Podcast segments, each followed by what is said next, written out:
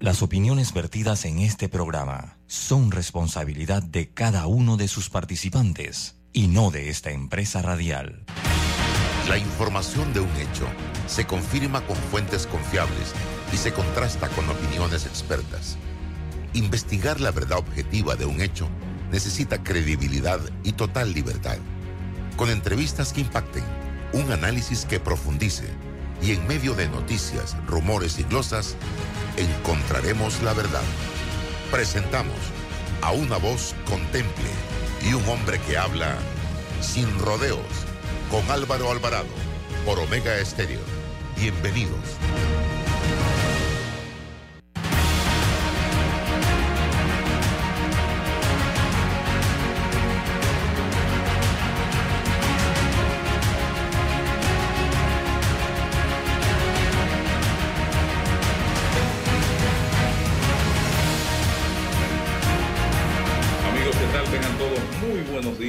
Bienvenidos a este su programa Sin Rodeos a través de Omega Estéreo, emisora de cobertura nacional y también a través de todas nuestras plataformas, tanto las de Omega Estéreo en redes sociales como las de este servidor Álvaro Alvarado, amigos y amigas que me escuchan y nos sintonizan eh, a través de redes sociales. También eh, presento a don César Ruilova, que está con nosotros, eh, y creo que es importante, César, haciendo un recuento de la tragedia de ayer ocurrida en Panamá, que nos pone una vez más en las portadas de los medios más importantes del mundo con noticias nada halagadoras, nada positivas para la imagen del país.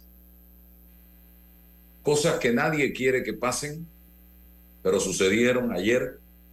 Ahora la pregunta es, ¿por qué sucedieron? ¿Qué se hizo para evitar que situaciones de esta naturaleza sucedieran?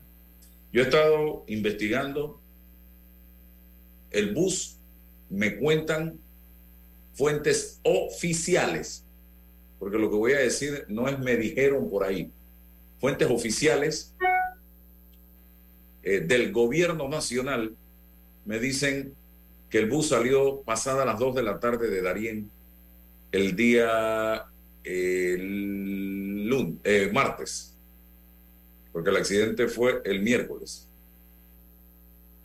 que los buses que viajan con migrantes desde Darién son parte de una cooperativa eh, privada y que la única intervención del Estado en este tema es haber logrado una negociación con la cooperativa para que en vez de que se cobre 60 dólares por migrante, se cobre 40 dólares por migrante.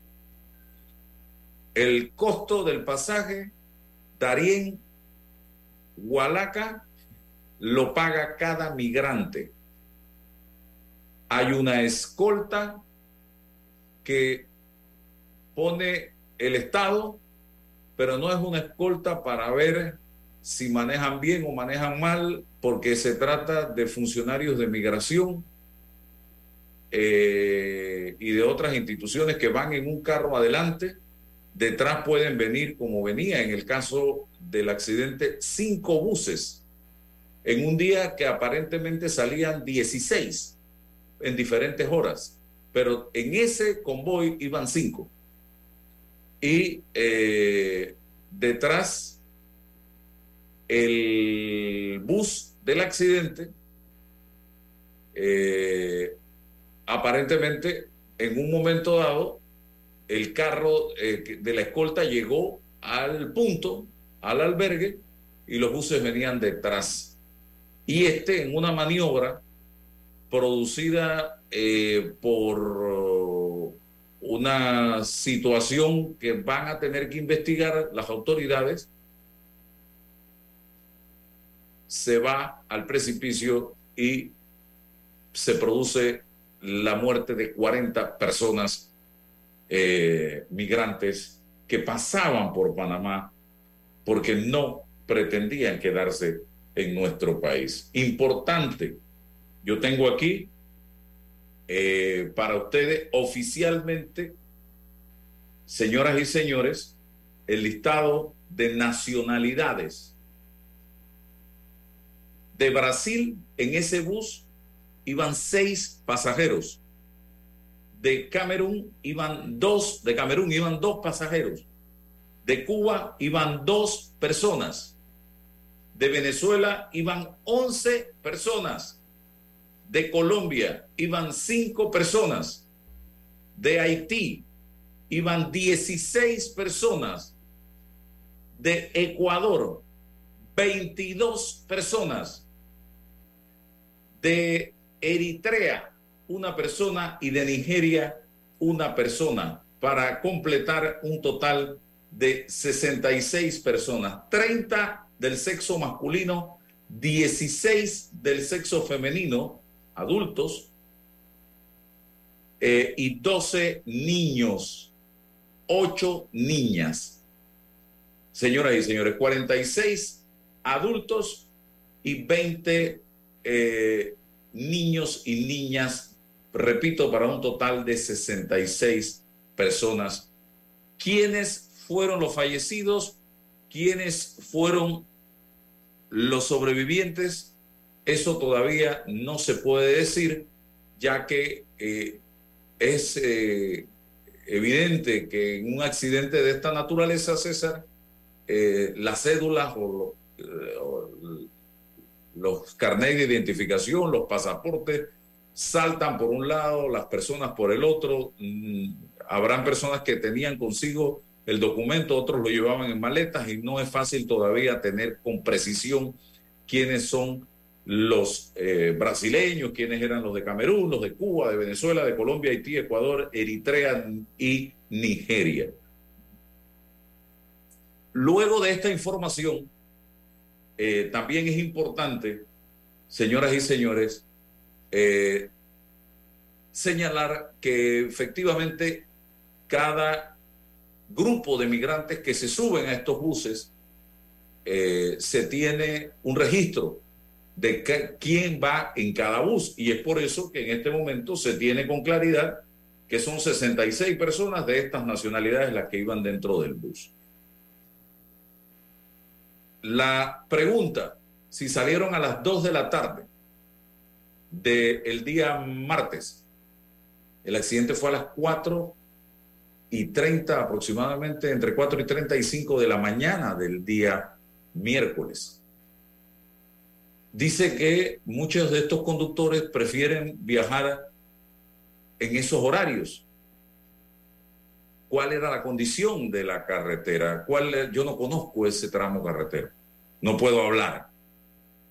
Eh, yo no sé cuál era la condición del clima en ese momento, si había neblina o no había neblina. No puedo hablar. Yo no sé si el conductor de este bus tenía la destreza la experiencia para conducir en esta vía. Se supone que era un conductor eh, eh, de experiencia comprobada. Se supone. Entonces, todos estos son temas que tendrán que ser investigados por el Ministerio Público, que ya ayer anunció que ponía en el lugar 40 fiscales, puso en el lugar 40 fiscales para el levantamiento de los cadáveres. Al final no son 40 fiscales los que van a investigar. Esto quedará en una fiscalía que tendrá que investigar y eh, también se tendrá que incorporar al expediente todo un trabajo de peritaje eh, técnico que van a realizar los especialistas de operaciones de tránsito de la Policía Nacional y de la Autoridad de Tránsito eh, para eh, aportar todos los elementos que sean necesarios, más los testimonios de los vecinos y de las personas sobrevivientes de qué fue realmente lo que pasó y de lo que estaba pasando, porque el conductor del bus falleció y él no puede contar lo que realmente sucedió a esa hora de la madrugada. Así que esto mm, bastante parecido a lo sucedido con el, el PH Urbana en Obarrio, donde eh, esto no es una cuestión de un día, esto va a tomar tiempo esta investigación eh, y en algún momento sabremos realmente qué fue lo que sucedió en este accidente, señoras y señores, que repito, cobra la vida de 40 personas.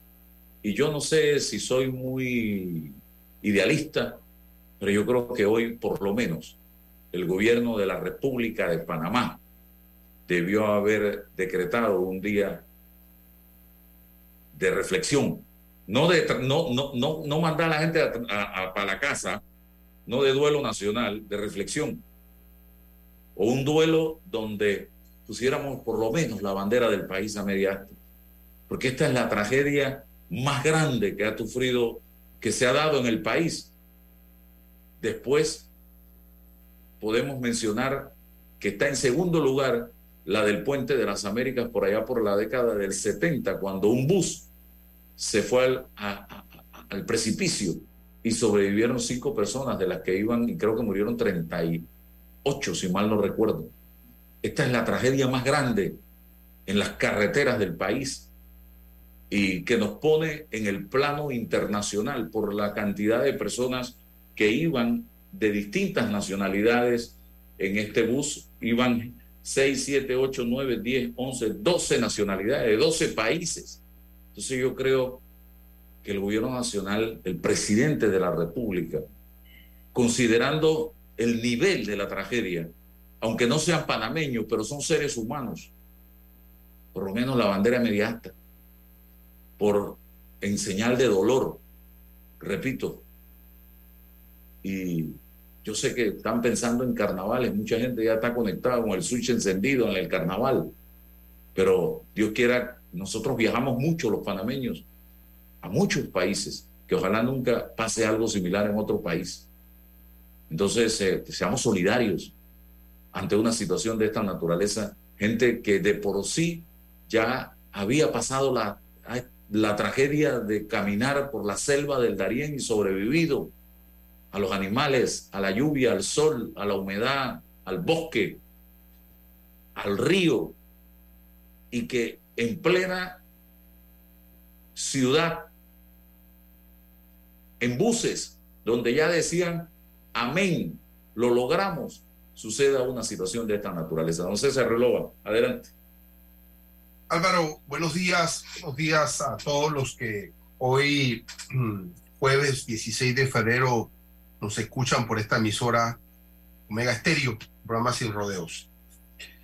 Eh, cuando estas, estos temas, estas cosas ocurran, estas tragedias ocurren, el sentido común dicta que debe prevalecer la prudencia, eh, la reflexión profunda eh, por las vidas humanas que se han perdido, en qué circunstancias se perdieron y por supuesto eh, que a estas personas que directamente sufren una fatal consecuencia, también se debe asimilar el, eh, la experiencia de, muchos, muchos seres humanos que han, han eh, pasado por Panamá en, iguales circunstancias, em, tratando de ubicar una esperanza, buscar un futuro.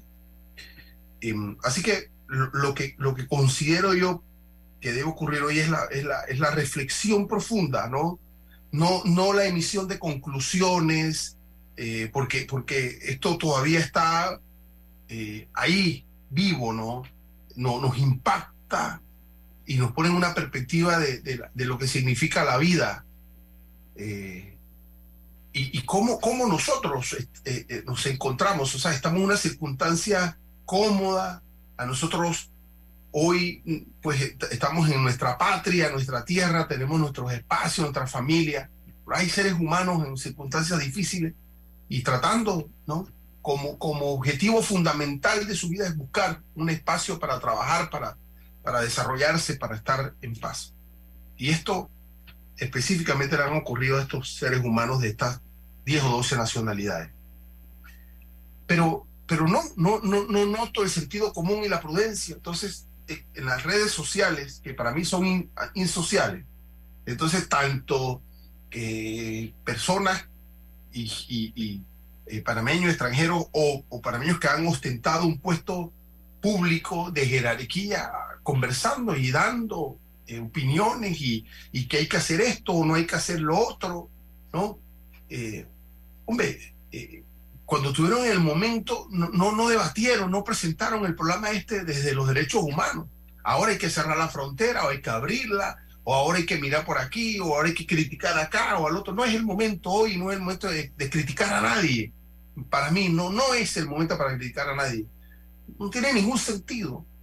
Lo que, lo que tú bien dices, o sea, es que reflexionar como seres humanos. y lo que sí pudiésemos hacer, don Álvaro, que aconsejaría a más de, un día de, luto, de duelo, qué sé yo, del mecanismo, sí, es, tener claro en el acompañamiento ahora del Estado panameño a, a los sobrevivientes. ¿Cómo los vamos a acompañar? ¿Cómo vamos a acompañar a esos padres que perdieron los niños en ese accidente? ¿Cómo vamos a acompañar a esos niños que perdieron a sus padres? ¿Qué vamos a hacer? Como vamos a, esperar que se recuperen, que salgan del hospital y ponerles un bus para que se vayan a Costa Rica. O vamos a eh, actuar en consecuencia, a ofrecerles por lo menos, a los sobrevivientes por lo menos, un espacio para que se puedan, una opción para que se puedan quedar en Panamá. Porque eso es lo más humano y lo más reflexivo que pudiésemos hacer con esos veintipico de sobrevivientes. O dar, darle esa, esa oportunidad para que ellos decidan, al menos puedan decir, aquí Panamá les va a dar una oportunidad. No se que, la vida, que las circunstancias no, no, les ha brindado. Nosotros le vamos a dar una oportunidad. O por lo menos ir localizando a los familiares que quedaron, darle, darle alguna opción. Pero lo que no puede pasar es, si se recuperan, que ojalá que sí, entonces, aquí esta vez pasen, lleguen al mismo, ustedes el mismo estatus y ustedes siguen siendo migrantes irregulares, van para un refugio de esto y después recupérense en que los queremos rápido fuera del territorio panameño. Entonces, eso es lo que hoy debemos estar al pendiente. El Ejecutivo tiene que estar al pendiente de esto, el acompañamiento todo sentido. Y después, entonces sí, después de las reflexiones, después de las interiorizaciones, después vienen los debates. Los debates del rol del Estado panameño en, este problema que es geopolítico, que es internacional, cuál es nuestro rol, hacia dónde vamos, qué, qué debemos hacer frente al problema de la migración, en su causa y en sus efectos, en lo que corresponde a Panamá. Porque esto no es un asunto, ah, eh, en el texto del tema, sí, un bus, un conductor, una maniobra, eso, eso, bueno, eso se va a resolver rápido, fíjate muy rápido. Y las consecuencias están claras, pero el contexto, el, contexto, el rol, el papel de Panamá, el papel de Panamá, el papel de, los, de, las, de las naciones vinculadas a estas personas, a las que aparecen allí, las que no aparecen allí, que generan migraciones irregulares. El papel de Estados Unidos como receptor y dignatario, destinatario de estas personas. Bueno, tiene que ocurrir esto para que entonces, luego de las reflexiones, presionemos salidas o soluciones estructurales para este problema. Pero no es un tema de una maniobra, de un traslado, de unas horas, de, un, de 40 dólares, 60 dólares, pero hoy no es un día de eso. Hoy no es un día de eso. Entonces, yo de verdad que me embarga una tristeza enorme, extraordinaria sobre esto. Quiero ni imaginar, escucho los testimonios de los médicos que hoy están dando la cuota, el valor, el sentido de humanidad. Pero luego de ello, Álvaro, de los que los fiscales terminen su gestión, que los médicos terminen y que ocurra, entonces esperamos de esos que escriben Twitter hoy y que se lamenta, bueno, entonces opciones y soluciones inteligentes que respeten los derechos humanos y que pongan a Panamá responsablemente en este escenario, este problema, en un rol protagónico, porque no puede ocurrir esto nuevamente, Álvaro. Bueno, eh, 66 personas de nueve países viajaban en el bus del accidente en Hualaca. Estoy subiendo la información en este momento en mis redes sociales. y yo no he querido eh, sino aportar en, en un tema tan delicado y tan doloroso como este, pero sí tengo que hacer un mea culpa como panameño de la poca importancia que el Estado le está dando a un tema como este. Lo hemos reducido a tres tuits del presidente en la mañana, uno del vicepresidente en la noche. Vamos a ver a qué hora fue, a qué hora eh, fue el tuit. Eh, el, sí, el vicepresidente dice que estaba profundamente impactado, lo dijo a las 7 y 15 de la noche de ayer. Eh, y el accidente fue a las 4 y 50 de la mañana. Entonces, eh, más nada, porque aquí, ahorita, ayer veía eh, los grandes problemas nacionales, don César, que enfrenta Panamá, que yo creo que debemos ser la envidia del planeta. Es, anoche estaba Cristiano en el Evergreen, en el restaurante ahí en el Evergreen, eh, reunido con un grupo de, de copartidarios en un salón eh, y al otro en otro salón. Eh, a ver acá, en otro salón estaba, ay, estoy buscando aquí, ah, y todavía estoy buscando un tuit del, del presidente de la Asamblea también en torno a este tema. No, nada, ni siquiera un mensaje en redes sociales. Nada. Él estaba pensando en la reelección, digo, en la reelección como diputado y en su candidatura presidencial. En eso es que está reducida el debate en la Asamblea Nacional. Por acá el CEN del Partido Revolucionario Democrático. Déjame ver si el PRD eh, eh, emitió, no quiero eh, decir algo que, a ver, Mm, para ver, a ver, a ver, a ver, a ver. Hace dos días fue que el PRD dio un tuit sobre Omar Torrijos y el, natalicio. Más nada. Estaban reunidos ayer porque están. El problema grande que tiene Panamá en este momento, César, es si ellos los cuadros o las posiciones que reservaron van acompañadas de suplentes. Imagínese usted el gran problema que tenemos en este país. Ese era el tema ayer, en una reunión del CEN del PRD, que quién sabe cuánto me costó a mí y a usted esa reunión en un restaurante. ¿Quién sabe qué comieron? ¿Y qué tomaron en ese restaurante? Entonces, pareciera que, eso es lo que nos preocupa ahora. Esto, a los panameños, pues. Y por eso digo que somos la envidia, debemos ser la envidia del mundo, del planeta, porque ellos dirán cuando nos ven, oye, en Panamá no hay problema, que en Panamá, mira, el gobierno nacional que no ha resuelto los problemas que no ha resuelto ni el problema de la basura, ni el problema de las calles, ni el problema del seguro, ni el problema de la inseguridad, ni el problema de la educación, ni el problema de la salud, nada. Ah, Álvaro. Eh, están hablando de reelegirse, reelegirse para resolver lo que no han resuelto. Sí, sí. Los que están en el círculo de espera ya estuvieron y tampoco resolvieron nada. Entonces, y ahora en oposición todo lo resuelven.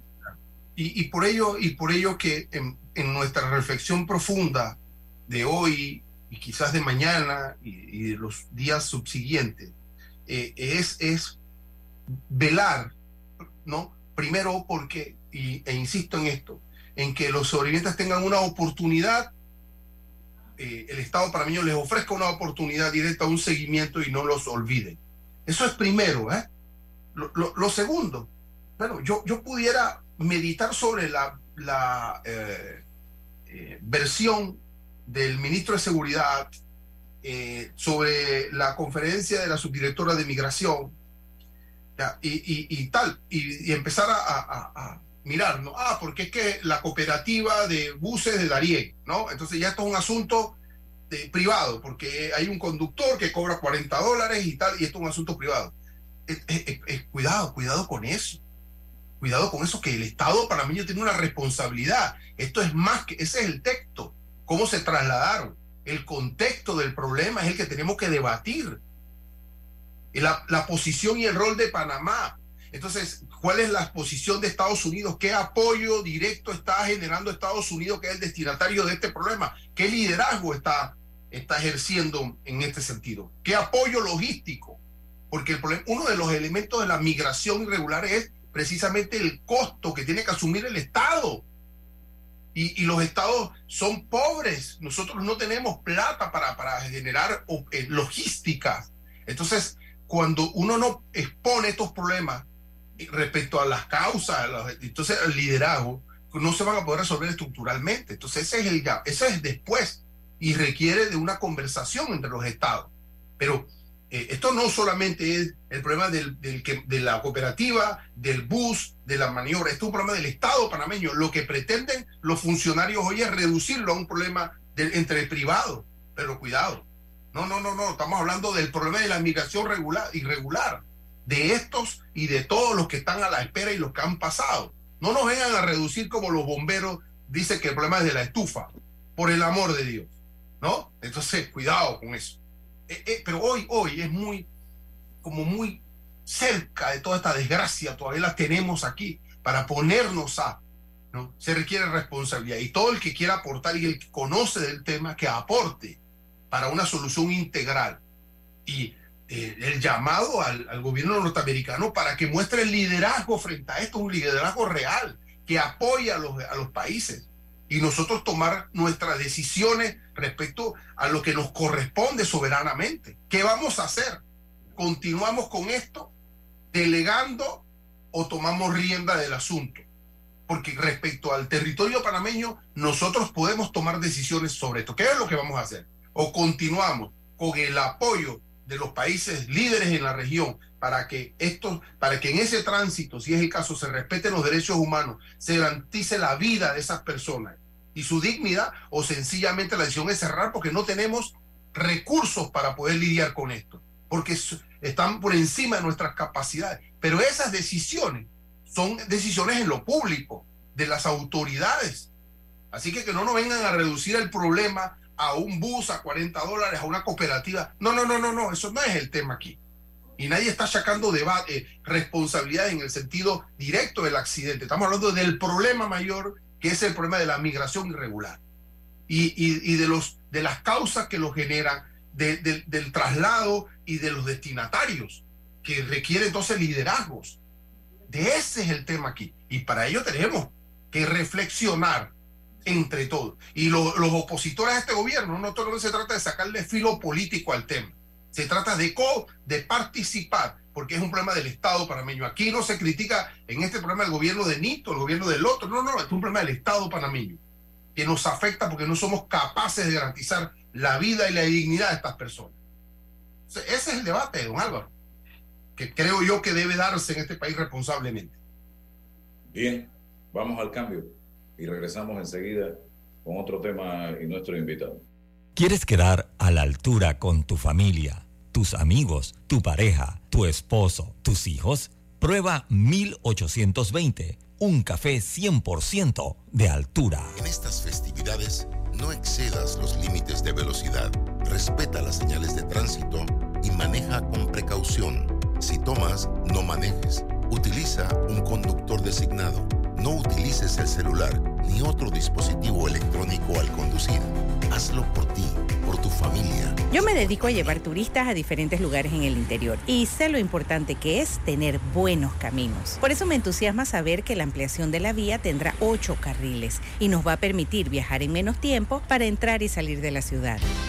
Ya falta menos La ampliación del tramo entre el Puente de las Américas y Arraiján sigue avanzando y al terminar estará mejorando la calidad de vida de cientos de miles de panameños.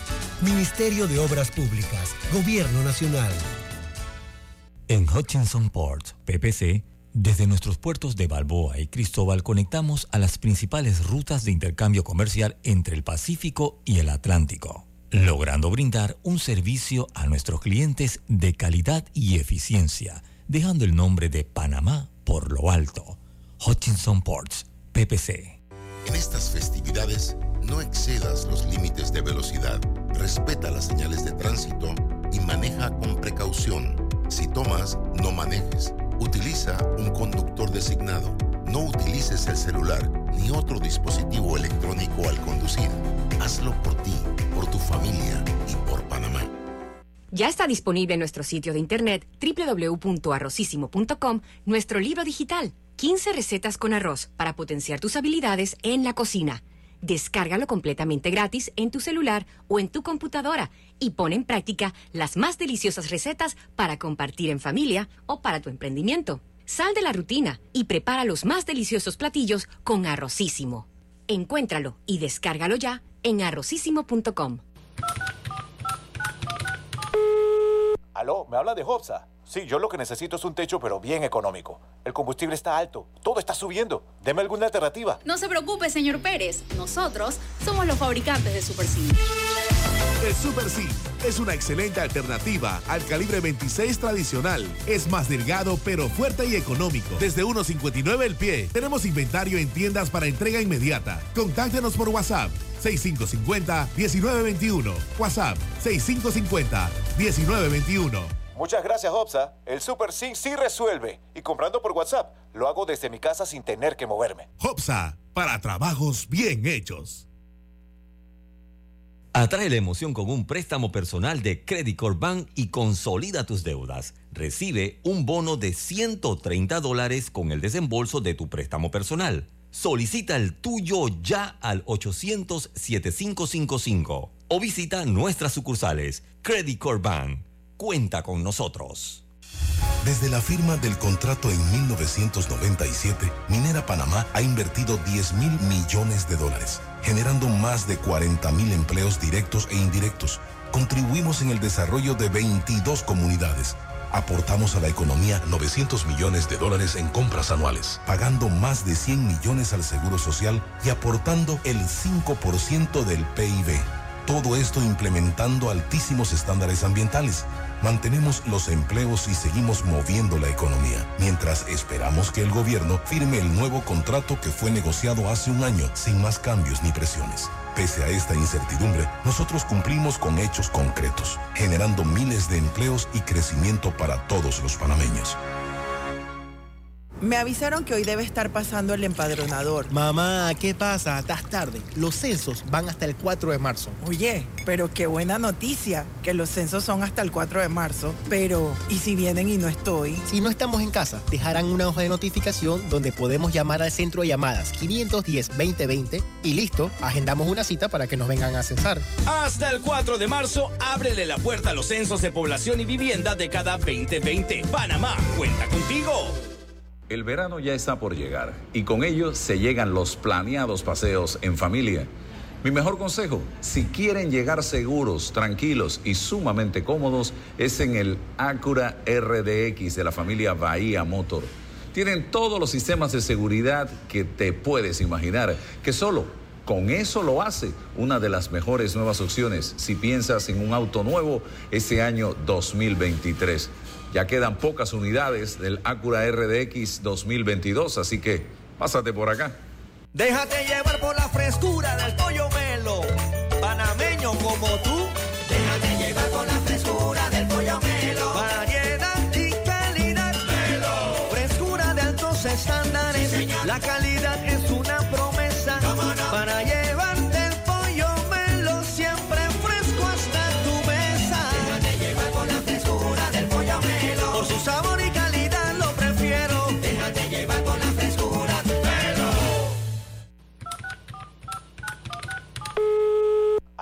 Habla de Hopsa. Sí, yo lo que necesito es un techo, pero bien económico. El combustible está alto, todo está subiendo. Deme alguna alternativa. No se preocupe, señor Pérez. Nosotros somos los fabricantes de Super Sim.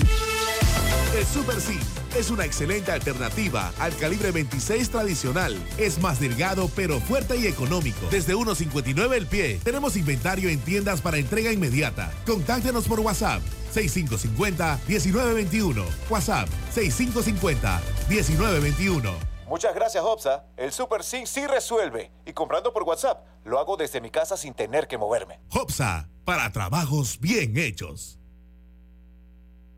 Hace 25 años llegó Más Móvil, la señal que el país esperaba para avanzar con las últimas tecnologías. Una señal de unión que ha cerrado brechas. Una señal de progreso con grandes aportes a la economía de Panamá. Una señal de innovación con una potente red de fibra, más TV total y más Wi-Fi 360. A simple vista es solo tecnología, pero es el talento de nuestra gente, la verdadera señal del futuro. Más Móvil, la señal de Panamá.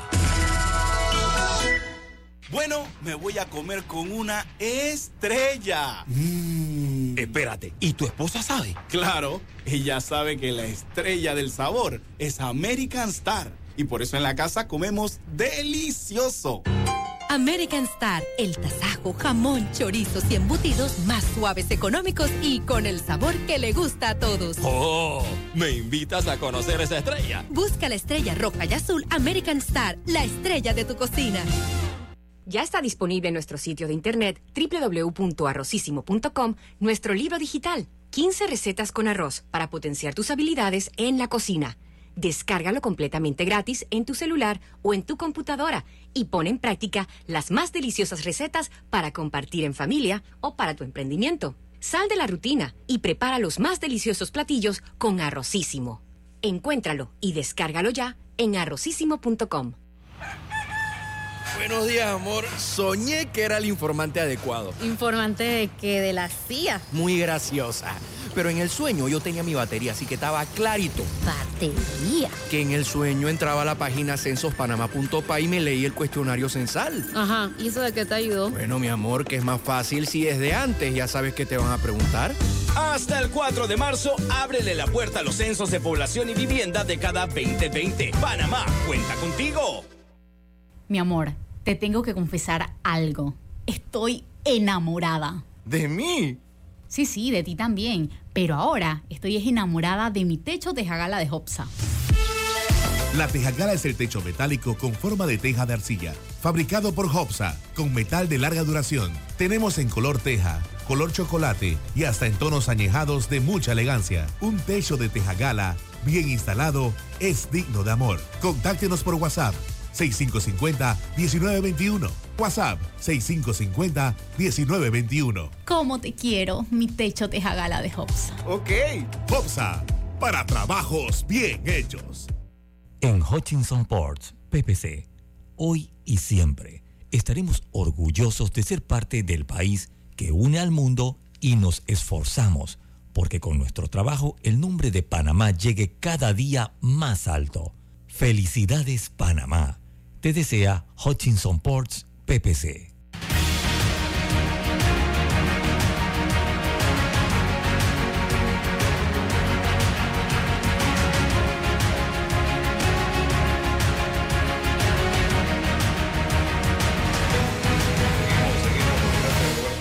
No, exactamente. Eh, ya el panameño, con lo que, con su manera de pensar, con haber adoptado eh, ese eslogan de robó pero hizo, está poniéndole el visto bueno, está legalizando popularmente el robo. Así que nadie se puede quejar en este país en este momento o calificar a alguien de corrupto o de ladrón. Ah, ese político. No, no, no, no. Es que usted está legalizando cuando usted justifica el robó, pero hizo, y el robó, pero no hizo, porque ninguna de las dos está bien. Usted está legalizando el latrocinio de los recursos del Estado. Así que no acepto que alguien me diga a mí, este sí porque por lo menos este hizo algo, aunque haya robado, porque en las redes ahora ya usted lo que ve es gente diciendo que, eh, oye, pero caramba, ¿y por qué nada más se enfocan en fulano y no mencionan a sutano? Déjenlo tranquilo. No, es que no es mencionar a fulano y no mencionar a sutano, es que por algún fulano hay que comenzar, don César Ruiló, para sentar precedentes en materia de justicia contra los fulanos que han cometido actos de corrupción y que los que vienen no se atrevan a seguir haciéndolo. Pero si nos vamos con la teoría de que, hey, ¿por qué a este sí y a este no? Entonces nadie puede. Nadie. Y usted es simplemente un patrocinador de el robo. Venga de quien venga. Así que vamos a, vamos a, conversar acá inmediatamente eh, con eh, nuestro invitado en el día de hoy, aquí en este eh, su programa Sin Rodeos a través de Omega Estéreo. Roderick Gutiérrez está con nosotros en la mañana de hoy. amigos, oye, Roderick, me vas a perdonar, pero aquí tenía, se me acaba de ir eh, precisamente el impacto, eh, el texto que tenía por aquí grabado, el impacto, Roderick, bienvenido, de la minería en Panamá actualmente cuando estamos eh, en medio de un debate relacionado con todo este tema. Sí, hola, antes que todo, buenos días. Muchas gracias nuevamente por la invitación. Eh, un placer estar acá con ustedes nuevamente. Y sí, eh, en vista de todo lo que está pasando, ¿no? Y que es un tema que está en la palestra pública actualmente y que, y que a muchos eh, le ha llamado la atención, bueno, estamos haciendo un poco de docencia, ¿no? Con respecto a más que todo lo de la parte ambiental, lo que compete a la parte, parte ambiental. Un poco de la parte legal, pero, pero más que todo el hecho de de cuáles son los impactos ¿no? de la minería, ya que eso es una de las cosas más cuestionadas hoy en día, producto de que ha salido a la palestra ¿no? durante este último año todo el tema de la firma del contrato entre el Estado y, por supuesto, la empresa eh, minera Panamá en, con su proyecto Cobre Panamá, que se está realizando aquí, se está eh, hace ya más de 10 años, está eh, en nuestro país y está produciendo ¿no? este mineral eh, que, todos necesitamos dentro de, toda la tecnología y todo el movimiento que hacemos diariamente, que es el cobre. Entonces, en base a eso, ¿no? Es el, tema de los impactos, más que todo por todo lo que se estaba hablando eh, con respecto a lo que produce la minería eh, en su etapa de explotación. Y más que todo, o sea, porque se ha tergiversado un poco también el tema de que siempre se se relaciona el proyecto minero con contaminaciones o con impactos negativos, pero muy poco se habla de los impactos positivos que tiene el, el sector minero y más que todo, o sea, lo podemos ver hoy en día aquí en Panamá, porque como siempre he dicho, ¿no? lo que nos dedicamos a esto anteriormente para poder hablar o ver cómo se desarrollaba un proyecto minero, teníamos que ir al extranjero. Hoy en día podemos ir aquí mismo y hemos estado haciendo también un poco de docencia llevando estudiantes, eh, llevando también a algunos grupos de, comunicadores sociales al, al sector, más que todo porque nos piden que expliquemos un poco ¿no? de cuál es la realidad del sector minero, ¿no? cuál es la realidad de los impactos eh, positivos del sector minero. Todo, todo proyecto, pues, eh, siempre me gusta decir, produce impacto, pero también tenemos que estar bien claros ¿no? que hay impactos positivos y hay impactos negativos. Los impactos negativos, por supuesto, se pueden medir, se pueden prevenir. Y eso, por supuesto, se establece en el estudio de impacto ambiental cuando se planifica toda la vida útil del proyecto. ¿Cuáles son los posibles impactos negativos que esto puede eh, traer en toda su etapa útil? ¿Y cómo vamos a mitigarlo o cómo vamos a prevenirlo? Pero sin embargo, también los impactos positivos, como en la parte social, en la parte económica, porque también es muy importante aclarar, cuando hablamos de ambiente, estamos hablando de la parte natural, estamos hablando de la parte social y estamos hablando de la parte económica. Si no están una de esas tres eh, áreas, no podemos hablar de ambiente, ya que el, el, término ambiental viene del latín que significa eh, lo que nos rodea.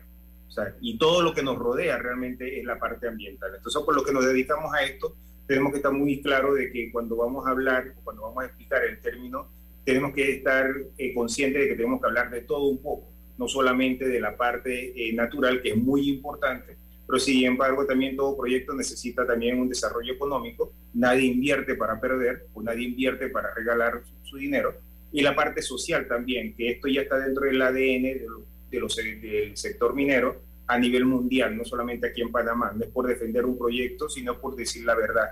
Ya el desarrollo social alrededor de una mina es muy importante y no solamente eh, porque lo exigen las autoridades locales, sino porque hay ya una exigencia internacional y es parte de los compromisos internacionales que todo, todo proyecto debe cumplir cuando está en pleno desarrollo. Una pregunta importante, ¿por qué es tan cuestionada la minería por la ciudadanía? ¿Qué es lo que realmente no se sabe? Bueno, eh, gracias por la pregunta. Esto es muy importante y es por el desconocimiento por lo que dije anteriormente. O sea, la ciudadanía en general no, no conoce cómo se desarrolla un proyecto minero.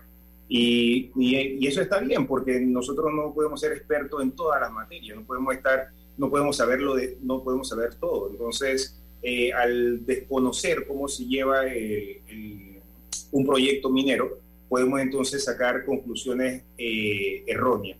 Por otra parte, también es la mala información que algunos grupos están dando con respecto al sector y esto es una tendencia a nivel mundial realmente.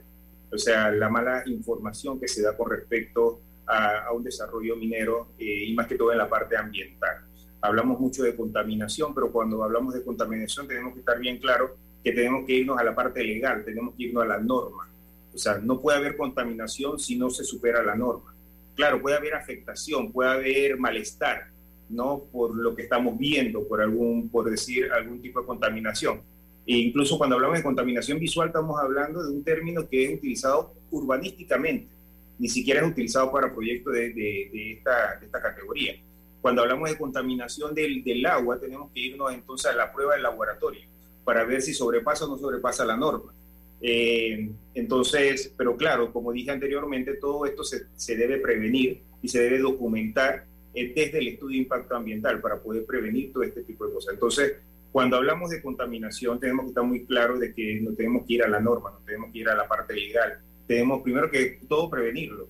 Pero segundo, cuando se, eh, se hay, hay algún tipo de afectación o inconformidad ya sea por la parte del olor, ya sea, ya sea por la parte visual, ya sea por la parte de sabor, ya sea por la parte, eh, ¿cómo se llama?, eh, del consumo, entonces tenemos que irnos a la parte científica, que tenemos que demostrar que realmente se está cumpliendo, o sea, o sea, se ha provocado o no se ha provocado la contaminación. Y no podemos estar hablando de contaminación sin tener claro que para poder llegar a ese punto tiene que pasar una, una serie de, de análisis y cumplir o incumplir con la norma. Bien, eh, en este momento se está llevando a cabo, César, una protesta en, dos puntos por parte de los trabajadores de Minera Panamá. Eh, no, no, puedo salir yo en este momento a hacer una crítica contra las personas que están realizando esta protesta pacífica, una en Torre Las Américas, que son los colaboradores a nivel eh, administrativo, y otra en Penonomé eh, precisamente buscando que se resuelva el tema, ya que eh, temen perder sus puestos de trabajo. Estamos hablando de miles de personas que están en esa zozobra en los actuales momentos ante la eh, expectativa que hay sobre la firma del contrato entre Panamá, Estado panameño y la empresa minera Panamá. Así que esto a manera de información para que la gente lo sepa, es una protesta eh, que se inició a las 9 eh, de la mañana. Eh, ¿Alguna pregunta para don Roderick y don César? Sí, buenos días, don Roderick, y siempre bienvenido. Sí, hemos tenido la oportunidad de conversar acá sobre estos asuntos. Lo primero, Álvaro, que, que nos informas sobre las protestas que son legítimas desde el interés directo de estas personas afectadas en la toma de decisiones, en el resultado de lo que pueda ocurrir con la relación entre la mina y el Estado panameño, ¿no? Así que de antemano legítimas estas, estas manifestaciones, porque tienen que ver con la presión de unos intereses directos. Ahora, el asunto de la mina traspasa cualquier interés eh, directo vinculado a grupos, porque usas un asunto de la nación panameña, ni siquiera del gobierno, de la nación, del, de otras generaciones. Entonces tenemos que también entender que si hay manifestaciones, eh, discursos, puntos de vista distintos, hay que tolerarlos y gestionarlos en el plano democrático. Y, parto de la idea eh, eh, que no, no solo en Panamá, hay un debate histórico entre los proteccionistas y los desarrollistas. ¿Cuál es el punto de equilibrio? ¿Desarrollamos los recursos naturales a toda costa o protegemos el ambiente a toda costa? Entonces, eh, no, la, humanidad en los últimos años ha venido enfrentando a estos, a estos eh, eh, discursos, a estas posiciones. Y los que un poco ideológicamente estamos en el centro, miramos, bueno, pero existiría alguna posibilidad de un equilibrio entre el desarrollo y la protección. ¿Es posible encontrar un equilibrio? Esa es la posición. Y para encontrar un equilibrio o tratar de encontrarlo, lo primero que tenemos que desmontar en el discurso es la idea de que yo digo la verdad y los otros mienten. Porque eh, eso no nos va a llevar a ninguna posición, ¿no? Entonces tenemos que acercar el, abordaje, eh, el encuentro es duro, es difícil, ¿no? Pero tenemos que tratar de abordarlo, conversarlo y escuchar posiciones, porque eh, si el estándar es la norma, bueno, sí, pero y, y la supervisión y el acompañamiento para que el Estado vele porque se cumplan con los estándares de la norma, pero las historias de nuestros pueblos no han sido esas. ¿ya? Eh, entonces, y cuando, y cuando la población mira un tema de la mina y ve que, que se explotó y quedó allí y no pasa nada, la gente dice, oye, eso generó un daño. Es lo que la gente conoce y hay un tecnicismo y una especialidad. Concluyo con esto. Eh, lo ideal es el equilibrio, encontrarlo muy difícil, pero hay que desmontar la idea de que unos dicen la verdad y otros mienten, o viceversa. Sí, correcto. Eh, bueno, yo soy muy respetuoso de todo lo que dicen, de todo lo que se dice. Cada quien tiene derecho, por supuesto, a expresarse. Eh, yo siempre lo he dicho, yo llevo 30 años en, en este tema. Yo comencé como voluntario ambientalista. he trabajado en diferentes instituciones y tengo ya 19 años con mi propia empresa de servicios ambientales la cual fue galardonada a nivel mundial en eh, diciembre pasado por la Universidad de Oxford como la empresa de servicios ambientales eh, eh, con mejor rendimiento en el 2022. yo digo que uno tiene que evolucionar también y uno tiene que prepararse para hablar. Y la historia nos da la razón. Y voy a poner un ejemplo muy panameño, el canal de Panamá. El canal de Panamá hoy en día tal vez no se hubiera podido construir.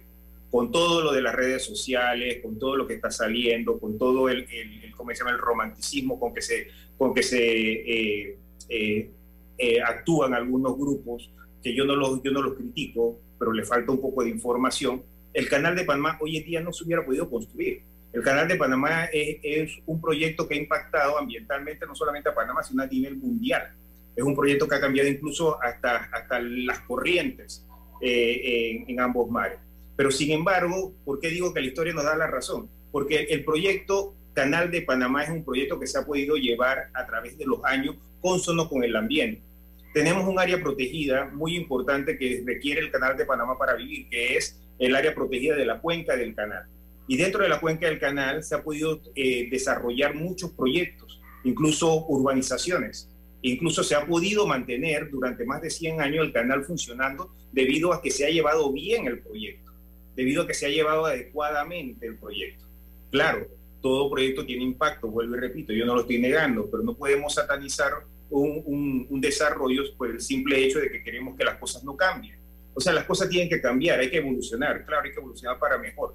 Y para eso se necesita realmente prepararse. Y eso es lo que yo le pido entonces a los grupos eh, ambientalistas, como yo comencé hace 30 años, que evolucionen. O sea, aprendan, o sea, estudien, eh, vean la realidad. O sea, no podemos ir en contra del desarrollo por el simple hecho de que no quiero que nada se mueva. porque vuelvo y pongo el ejemplo, el canal de Panamá no se hubiera podido construir hoy en día, pero sin embargo el canal de Panamá es un vivo ejemplo que un proyecto llevado bien hecho, o sea, es un proyecto que llevado de forma adecuada, con la fiscalización adecuada, con, con, con la protección ambiental adecuada, puede funcionar. Entonces, en el caso minero, eh, tenemos buenas y malas experiencias, por supuesto. ¿Y por, qué ¿Y por qué nos acordamos de esas malas experiencias? Más que todo porque cuando el Panamá se estaba desarrollando de forma minera, ni siquiera existía la Ley General de Ambiente. O sea, los proyectos mineros que existían eh, en, la década, antes de la década de los 90, cerraron en 1999.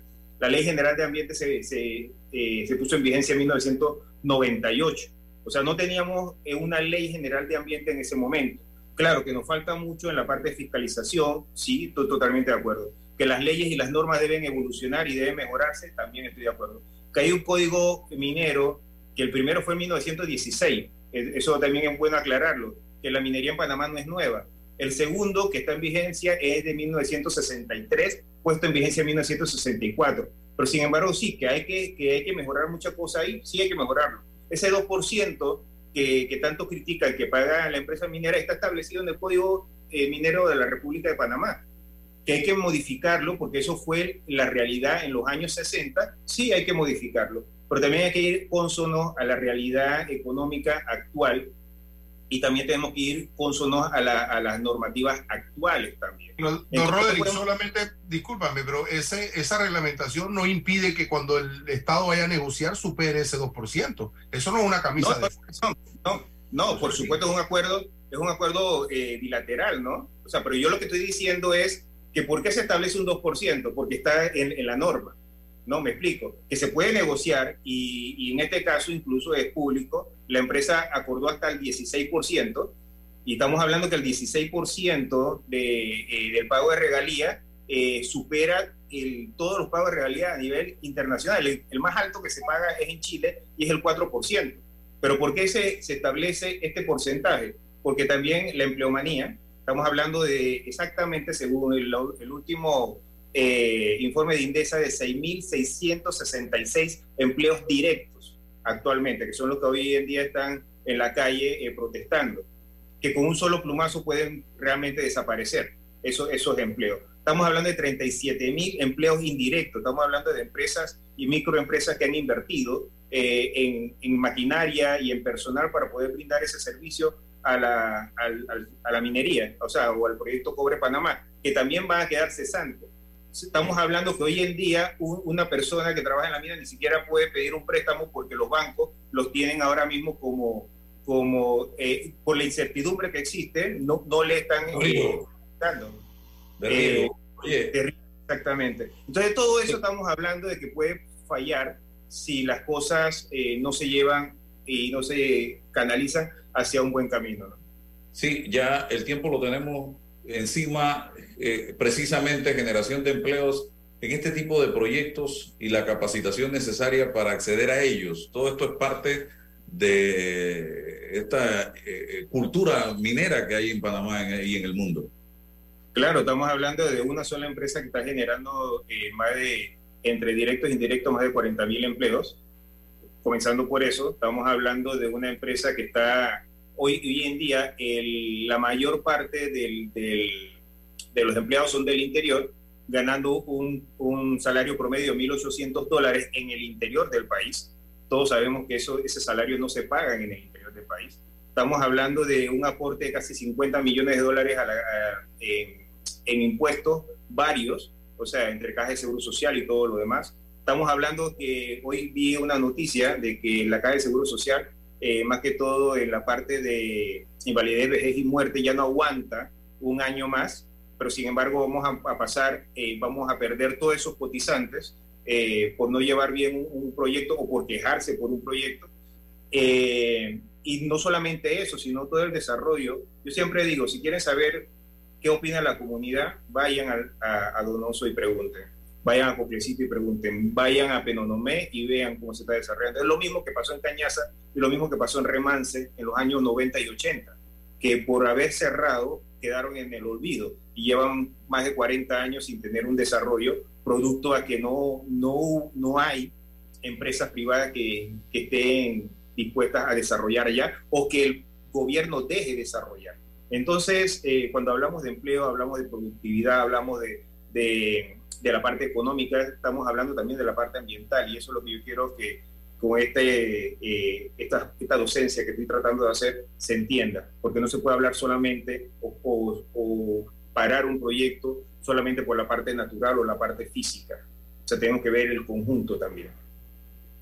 Bueno, eh, el tiempo es nuestro principal enemigo y si hay una, una pregunta que quisiera hacer ya breve y que tiene que ver con ese mito de que la minería genera enfermedades, provoca enfermedades en la gente. Nosotros tuvimos en la mina. Sí. Eh, mira, nosotros como CAMSA, Consultores Ambientales y Multiservicios SEA, ya hemos hecho varios estudios de impacto ambiental sobre el sector minero en diferentes proyectos aquí en Panamá. Y también hemos trabajado a nivel internacional con otros proyectos. No hay ninguna eh, prueba estadística, porque tenemos que irnos a la estadística, tenemos que irnos a la fuente que indique que las actividades eh, que se realizan en un proyecto minero producen enfermedad. No, no lo hay. O sea, habla mucho del tema del uso de cianuro. Primero que todo, Pobre Panamá no usa cianuro, lo usan, eh, lo usaba más que todo lo que eran las, empresas que se dedicaban a la extracción de oro. Y sin embargo, nosotros hemos entrevistado, que están vivos hoy en día, personas que manejaban el cianuro en los años 80 y 90, que estaban encargados del manejo del cianuro y están vivos y no tienen ningún tipo de, de, problema. O sea, hay actividades, eh, ¿cómo se llama?, laborales que pueden producir algún tipo de, enfermedad. Estamos hablando si la iluminación es, adecuada, si la ventilación es adecuada, pero no estamos hablando de las actividades mineras en sí. Entonces, cuando hablamos de que la minera, la minería produce enfermedad, eso es un mito que realmente hay que aclarar. Muy bien.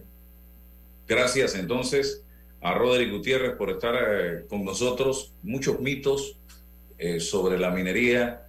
Hoy Panamá se enfrenta a una situación complicada. Tenemos que resolver este tema. Ya se están dando protestas eh, por parte de trabajadores que, como dice Roderick, es muy cierto. ¿Qué institución bancaria se va a atrever a darle un préstamo a un trabajador de esta empresa? Eh, ya sea directa o indirectamente, sabiendo la situación en que se encuentra. Para ellos es sumamente preocupante. Mucha gente que ha entrado también, que ya tienen eh, préstamos, que compraron una casa, compraron un carro, eh, una propiedad y ahora temen que se pueda perder esa fuente de empleo. O sea, esto, esto es delicado y tenemos que ponernos en el lugar de las personas que están pasando por esta situación en este momento y no decir, ah, que se los voten, ah, que por ahí consigan otro trabajo, ah, que no, esto no es así. No es tan fácil. Eh, a veces hay que ponerse en el lugar de la persona y analizar, reflexionar un poco lo que deben estar pasando. Mucha gente hoy está pensando en cuánto me voy a gastar para el carnaval, qué voy a chupar, qué voy a comer, para dónde voy estos están pensando, voy a tener trabajo, se va a lograr un acuerdo entre el gobierno y la empresa, las familias de los fallecidos en el accidente están pensando, ¿habrá muerto? ¿No habrá muerto? Eh, y todos los que tenían eh, eh, familiares que emigraron por Darién estarán hoy miles de personas a nivel internacional pensando, ¿será mi familiar el que murió en ese accidente porque todavía los nombres no los tenemos. Mientras, para que usted vea que de todo hay en el mundo, ¿no? Por eso es que tenemos que ponernos un poquito del lado del que la está pasando mal, para, oye, mañana cuando me toque a mí, y ojalá no me toque, también sentir la solidaridad y el apoyo de la población o de la, del hermano. Así es. La información de un hecho se confirma con fuentes confiables y se contrasta con opiniones expertas. Investigar la verdad objetiva de un hecho necesita credibilidad y total libertad. Con entrevistas que impacten, un análisis que profundice y en medio de noticias, rumores y glosas, encontraremos la verdad